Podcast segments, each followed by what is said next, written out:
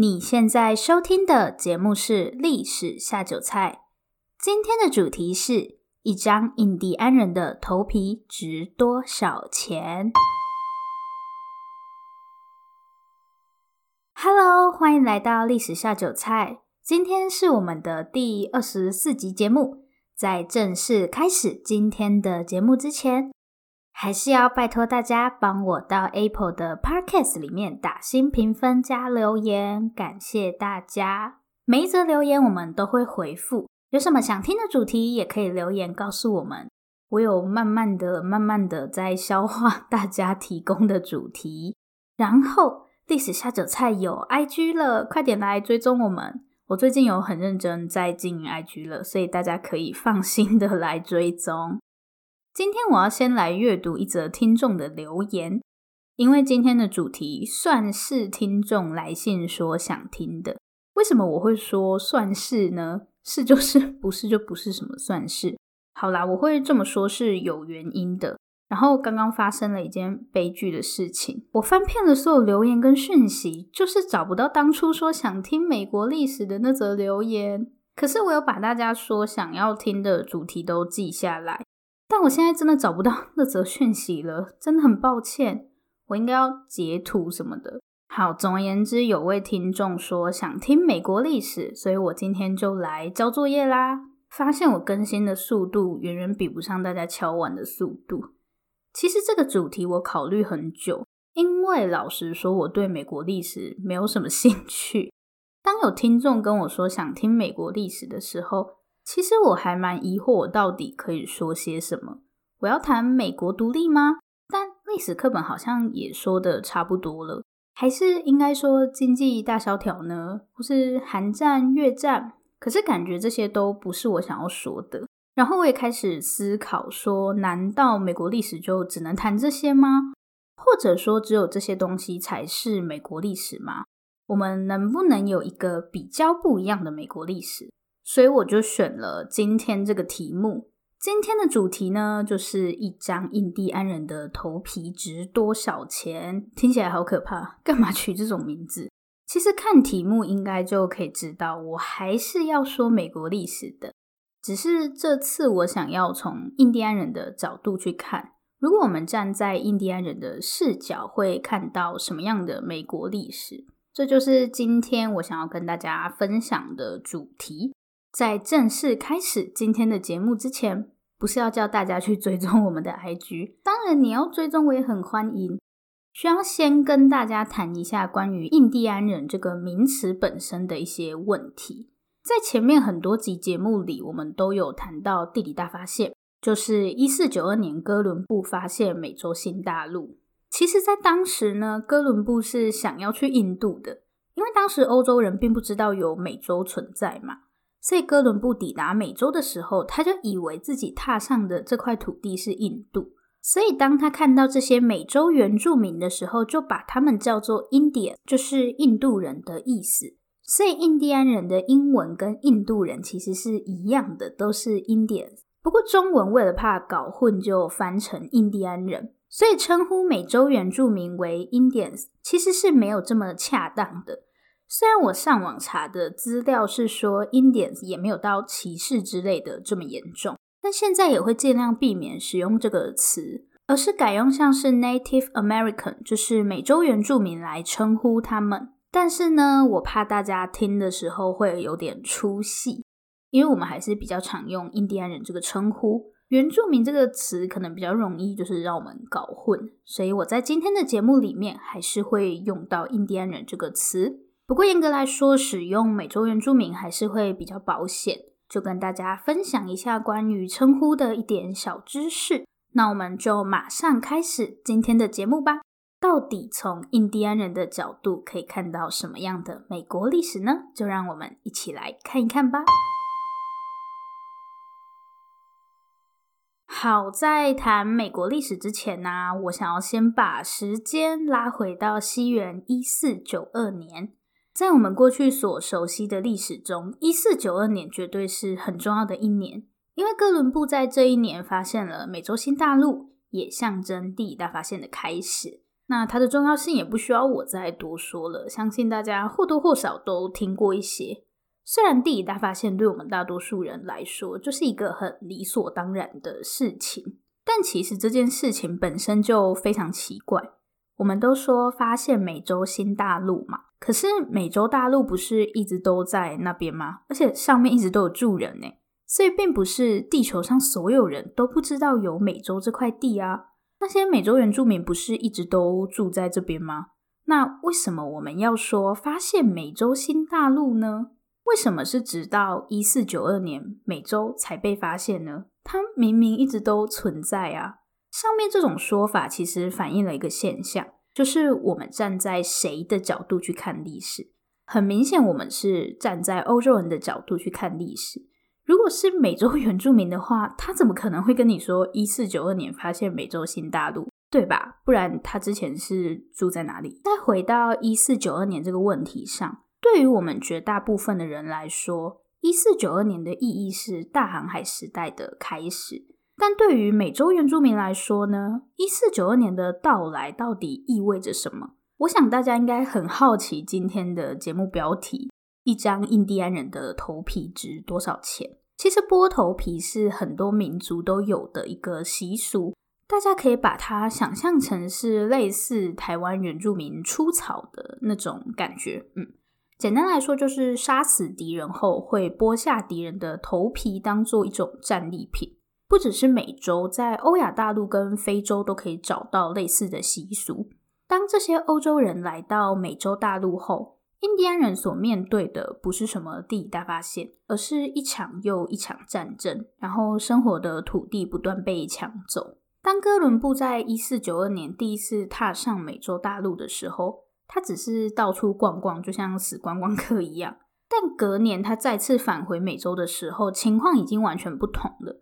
他带着各种先进的武器，像是大炮、十字弓、枪械之类的东西，还有一千多名士兵回来了。显然，哥伦布是有计划要控制美洲，在这里建立殖民地。可是，今天我们只记得哥伦布发现了新大陆。对于大多数人来说，哥伦布还是一个比较正面的人吧。可是，他曾经伤害这些印第安人。一四九二年对于印第安人来说，绝对不是什么值得被歌颂的一年，而是悲惨命运的开端。剥头皮是印第安人一直以来的习俗，在今天的美国密苏里河一带，曾经出土过一个村落的遗址。经过考古后，学者认为这个村落应该是被灭村了。这个村落大概是中世纪，就差不多十三、十四世纪那个时候。他们在挖掘的过程中啊，就发现在这个村落的附近有一个很大的坑，然后里面堆满了尸体。但可怕的还不止这些，重点是这些尸体都是不完整的，可能缺手啊、缺脚。还有一个更重要的地方，就是这些尸体的头皮几乎都被剥掉了。当然，过那么久，我们是不可能可以看到尸体啦。严格来说，应该是骨骸，但可以看到他们的头盖骨都有被利刃划过的痕迹。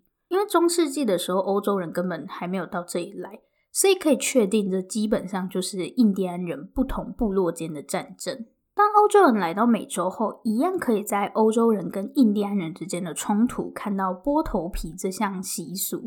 不过，我觉得很讽刺的是，欧洲人一直认为自己是高人一等，然后把印第安人看作是野蛮人，但他们居然也开始做剥头皮这样的事情。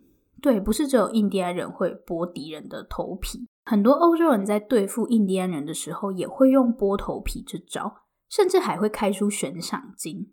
在美国独立之前，北美这边主要是英国跟法国的殖民地，可以看到，不管是英国人还是法国人，都曾经悬赏过印第安人的头皮，而且成年男性跟妇女、小孩的赏金还会有些不同。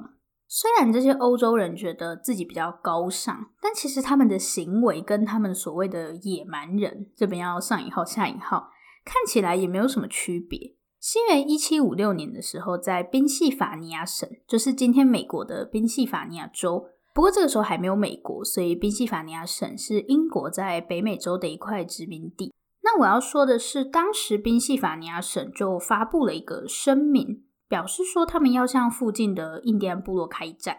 那开战的理由在这份声明中表示，这些印第安人都很邪恶啊，又忘恩负义什么的，反正就是把印第安人讲得很坏、很野蛮，好像自己的开战看起来是很合理的嘛。除了把印第安人形容的十恶不赦之外，这份声明也对印第安人的头皮做了定价，就是如果你拿到头皮的话，可以来换钱。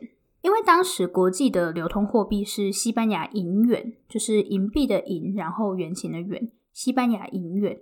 所以一个成年印第安男性的头皮赏金是一百三十八西班牙银元，然后女性是五十西班牙银元，就是很赤裸裸的跟你说，杀掉一个印第安人可以换多少钱。上面说印第安人很野蛮邪恶，然后下面马上就把人家的头皮称斤论两的换钱。欧洲人就是野蛮自助餐吗？好，我们快点进入美国历史的部分。前面有说嘛，北美洲本来是英国跟法国的殖民地，那美国又是从英国独立出来的。相信关于美国独立战争的经过，大家应该多少都知道一些。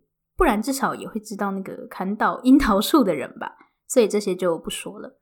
美国应该是说英国的北美殖民地，一开始主要是先在东岸发展，就是东边这里，后来才慢慢扩张到西部，所以就什么西部拓荒啊这种东西，大家应该是不陌生啦，就是牛仔什么的。我猜大家现在脑海中在想象的，应该都是某个电影的场景。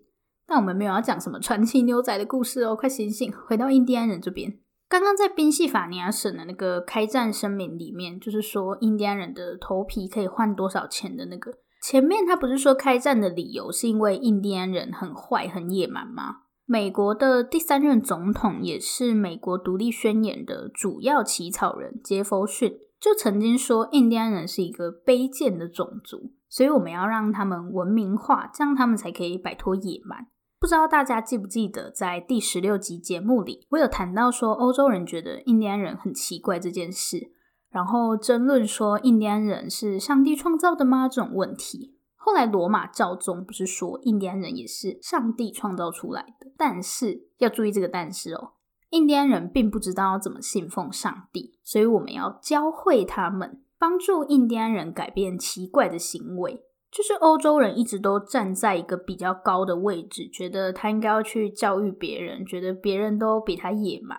除了杰佛逊之外，美国第七任总统杰克森也说过类似的话，说印第安人没有上进心，又没有道德感。最讨厌的是，我们明明很愿意帮助他们变文明，这些印第安人还不知好歹，干脆把他们都消灭好了。所以今天美国人或是欧洲人攻击印第安人，真的是因为他们没有道德感，太野蛮了。美国人想要教育印第安人吗？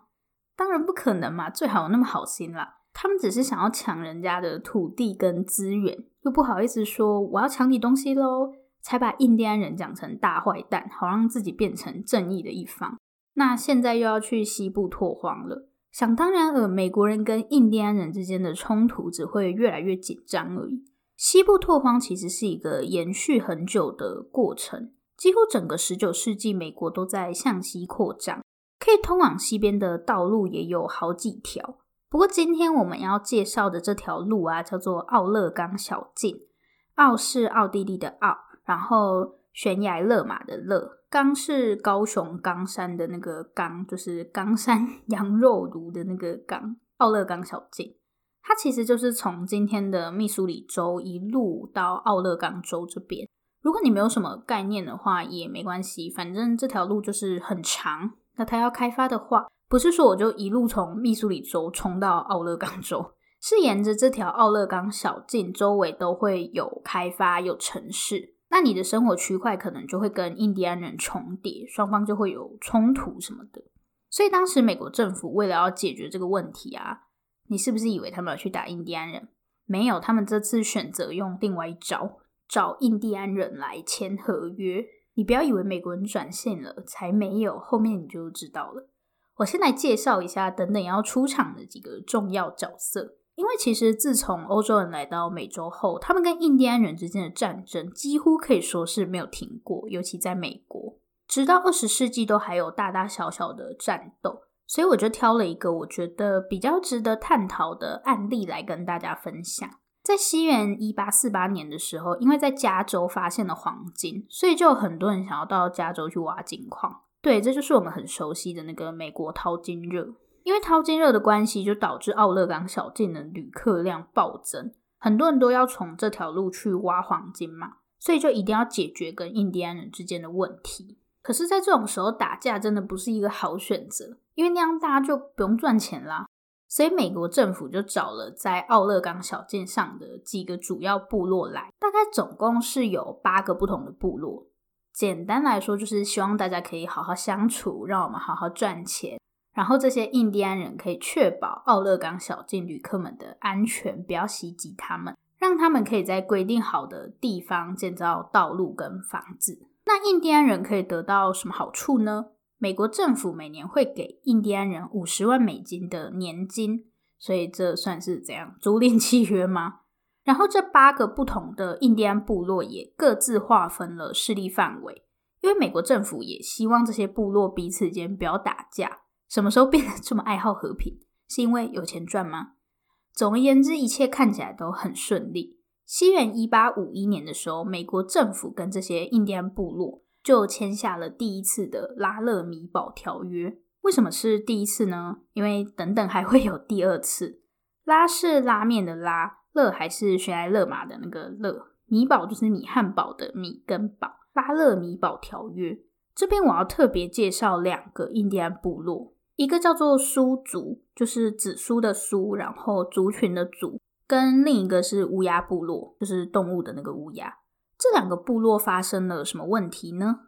虽然签了上面那个合约嘛，可是随着想要掏金的人越来越多，美国政府根本管不住这些美国人，他们还是会入侵印第安人的土地，而且美国政府也没有乖乖按时付钱给这些印第安人，搞到最后这个条约根本一点用都没有。因为美国人入侵印第安人土地的关系，印第安部落彼此间也开始战争，因为土地不够，所以我刚刚说的那个苏族就占领了乌鸦部落的领地。时间很快来到西元一八六三年，美国人又在蒙大拿州发现了金矿。蒙是蒙古的蒙，大家的大，推拿的拿，蒙大拿州是说怎么到处都有金矿啊？其实蒙大拿州这里本来是乌鸦部落的领地。但因为被苏族打败的关系，现在这里实际上是苏族在控制，所以来到这边的那些美国旅客就跟苏族爆发严重冲突。一开始，美国政府其实是打算用之前那招，就是签和平协议，所以就找了当时苏族部落的首领来谈判。他们的首领叫做红云，就是红色的云。西元一八六六年的时候，他们又回到先前的那个拉勒米堡来谈判。拉勒米堡是一个地名。可是，在谈判的过程中啊，印第安人就发现美国人偷偷的在盖要塞。不是说和平谈判吗？怎么又偷偷盖要塞？所以有一些苏族人就觉得美国根本没有诚意，也不想继续谈判，就包含红云。其实严格来说，我们不能把苏族看作是一个很紧密的团体，红云只能说是这些酋长嘛的一个共同领袖吧，不是说很有强制力。所以有些苏族人还是留下来跟美国政府继续谈判，结果美国人又使出了同一招，说不然我付你们钱。说真的，这招真的蛮烂的，之前就没有乖乖付钱了，谁会再被你骗第二次啊？现在就连剩下的苏族人都发现美国人是真的很没诚意，所以谈判就破裂，然后爆发战争。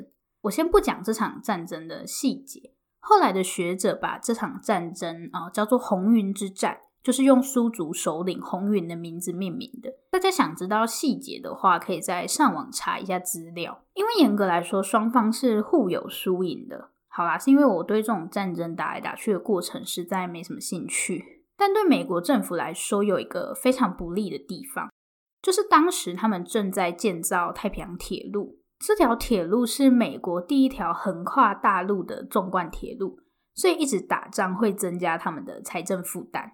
而且印第安人也知道这点，会刻意去攻击这条铁路，导致铁路的工程一直延宕。所以美国政府其实是不想再打下去的。然后补充一件事情，大家应该还记得红云之战的争议主要是在蒙大拿州，但其实蒙大拿州是苏族从乌鸦部落那边抢来的土地，所以在红云之战的时候，乌鸦部落事实上是加入了美国的阵营。不过美国这边就不想再打下去了，所以他们就跟苏族说好，就是美国要放弃蒙大拿州这边的开发。于是西元一八六八年的时候，他们又签了第二次的拉勒米堡条约。在这次的条约里面，美国政府除了为苏族划出一块算是保留地吧，嗯，就是保证说在苏族的势力范围内，美国人不会去打扰他们。甚至还承认苏族可以合法拥有之前从乌鸦部落那边抢来的土地。简单来说，乌鸦部落就是被美国政府出卖。苏族人还要求美国人要提供武器，让他们去跟乌鸦部落作战。但是苏族人的胜利并没有持续太久。很快的，美国人又在意想不到的地方发现了金矿。不是啊，为什么满地是黄金啊？啊，这句话听起来好像也是有点怪怪的。在苏族人的领地里面啊，有一座叫做黑山的山，就是黑色的那个黑。据说是因为这座山被树木覆盖，所以远远看起来很黑，就叫做黑山。美国人取名字也太随便了吧？不过这座山在苏族人的心目中是一座圣山。但可怕的事情发生了，就是美国人又在这里发现金矿了，所以历史又重演了。西元一八七三年，黑山有金矿的消息就传开，成千上万的淘金客又全部都聚集到黑山这边来。美国政府也依然管不动这些人，不是吧？美国政府这样太无能了吧？西元一八七五年的时候，几个苏族部落的重要领袖就来到了华盛顿，包含我们前面说到的红云，还有一个比较特别的酋长叫做斑点尾巴，这个名字也太可爱了吧？为什么我说它比较特别呢？或许我们都会认为说，印第安人一定是团结一心来抵抗美国人的侵略，但事实上并不是这样。就像前面乌鸦部落选择跟美国人合作，其实，在真实的情况下，人的选择是很复杂的。像斑点尾巴的立场是认为印第安人无法抵抗白人的侵略，所以当时红云大战的时候，他是没有参加的，因为他觉得一直打仗对于他的族人来说，并不会比较好。可以看得出来，大家的立场还是会不太一样。当时这些苏族人来到华盛顿，其实是希望说服美国总统遵守他们在西元一八六八年签的第二次拉勒米堡条约。但美国政府给他们的回应是，希望他们可以带着族人到印第安领地去生活。所谓的印第安领地，大概在今天的奥克拉荷马州一带。当时这块地就是被用来安置这些土地被美国人抢走的印第安人，但是苏族人并没有同意。另一方面，美国政府内部也有人认为说，就是干嘛要跟印第安人讲这么多，就直接出兵解决他们就好了。所以后来美国政府其实是非常强硬的要求苏族人必须搬到印第安领地去。那如果他们不搬的话，美国政府就会采取军事行动。这个消息传到苏族后啊，苏族内部也开始出现就是不同的声音。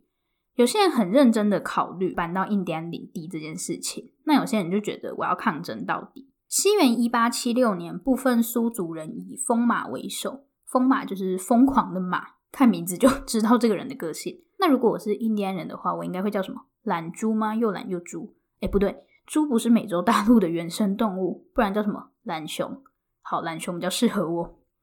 好，开玩笑的啦。疯马其实指的不是疯狂的马啦，呃，因为他们事后有做口述历史，好像说疯马这个名字是说他的马就是很疯狂。对，其实我还是搞不太清楚这什么意思。好，总而言之，反正就是疯马这群人就开始跟美国军队交战。但我刚刚提到的斑点尾巴，甚至是红云都没有加入疯马的行动。不过老实说，我觉得美国军队是没有占到多少便宜。当时美国军队甚至一度打到要吃自己骑的那个马来当做食物，因为他们不熟悉黑山的地形嘛。结果又遇上暴雨，所以因为雨很大的关系，地面就是泥泞不堪，很难走。很多士兵的脚就是受伤。那因为行走速度变慢的关系，原本准备的粮食就不够了，最后就只好吃掉自己的马。结果用走的速度又变更慢，一种恶性循环。不过，就算是这样，这场战争苏族人还是输的。为什么呢？因为除了疯马这些人，其实有很多苏族人或是印第安人，他们早就不想再打仗了。毕竟印第安人不是职业士兵，平常他们也要耕作狩猎，一直处于战争状态，其实非常消耗。有些人索性就是放弃抵抗，搬到印第安领地，重新开始生活。美国政府除了采取军事行动外，其实也很多次找了像斑点尾巴、红云这些人去劝风马投降。西元一八七七年的二月，斑点尾巴就来到风马他们的营地。虽然当时风马本人是不在营地啦，但大部分的人都被斑点尾巴说服。到了四月的时候，红云又率领了七十名的族人去跟风马见面，说服他投降。上面这几招显然是非常有效，因为疯马很快就同意要投降。但是美国政府依然对疯马这个人就非常的有疑虑。说真的，如果是美国人，我也很害怕，都打到把自己的马吃掉还打不赢。所以几个月后，美国政府就下令要逮捕疯马。结果疯马在抵抗的过程中就遭到射杀。在这场苏族大战结束后，黑山当然就理所当然的变成了美国人的土地。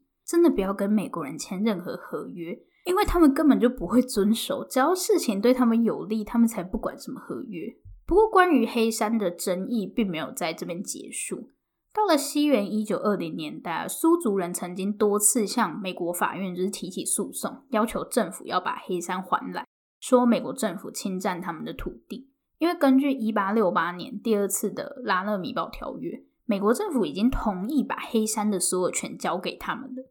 不过，美国法院好几次都把他们的提告驳回，直到一九四六年，美国成立了一个单位，诶，应该翻成什么印第安索赔委员会嘛？好，反正就是一个负责处理关于印第安人争议的机构，最主要当然就是土地索赔嘛。所以之前一直告不成的黑山问题，法院也正式开始审理。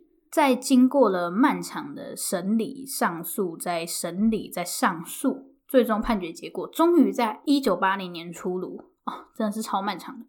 结果你们猜猜看，美国政府会不会还地？答案是不会。虽然法院同意美国政府侵占了苏族人的土地，可是我们不会把地还给你们。我们可以赔钱，但没办法还地，真的很没有诚意。关于黑山争议的赔偿金啊，是类似案件中最高的，大概是一亿多美金吧。不过呢，苏族人并没有接受这个判决结果，他们也不稀罕这个赔偿金，所以这笔钱就一直放在呃一个户头里。据说现在加上利息已经超过十亿美金了。今天就不重点整理了，想跟大家聊一下我做这集节目的一些心得跟想法。其实关于今天这个主题啊，我思考了很久。第一个原因是，这毕竟是个悲伤又严肃的主题，但我还是希望大家可以用比较轻松一点的方式去了解它。虽然它真的很沉重，但我怕大家被吓跑，所以并没有特别谈很多屠杀的部分。但其实自从欧洲人踏上这块土地后，这样的事情是一直在发生的。为什么选了红云之战跟后面一八七六到一八七七年的苏族大战？是因为我不想把欧洲人、美国白人跟印第安人之间的关系简化成是单纯的二元对立，就是美国白人都很坏，印第安人好可怜。我想说的不是这个。这两场战争里面其实是很复杂也很真实的。在红云大战的时候，同样是印第安人的乌鸦部落站在了苏族人的对面，成为了他们的敌人。甚至在战争结束后，苏族人还向美国人要了武器，为了去对付乌鸦部落。所以这个关系其实不是单纯的白人、印第安人这么简单而已。在苏族大战的时候，更可以看到，嗯，在生存面前啊，个人的选择其实是可以很不一样的。我觉得这种东西是更贴近真实的。不过，回到我最终想要跟大家谈的问题。依然是为什么一四九二年后的世界会是地理大发现呢？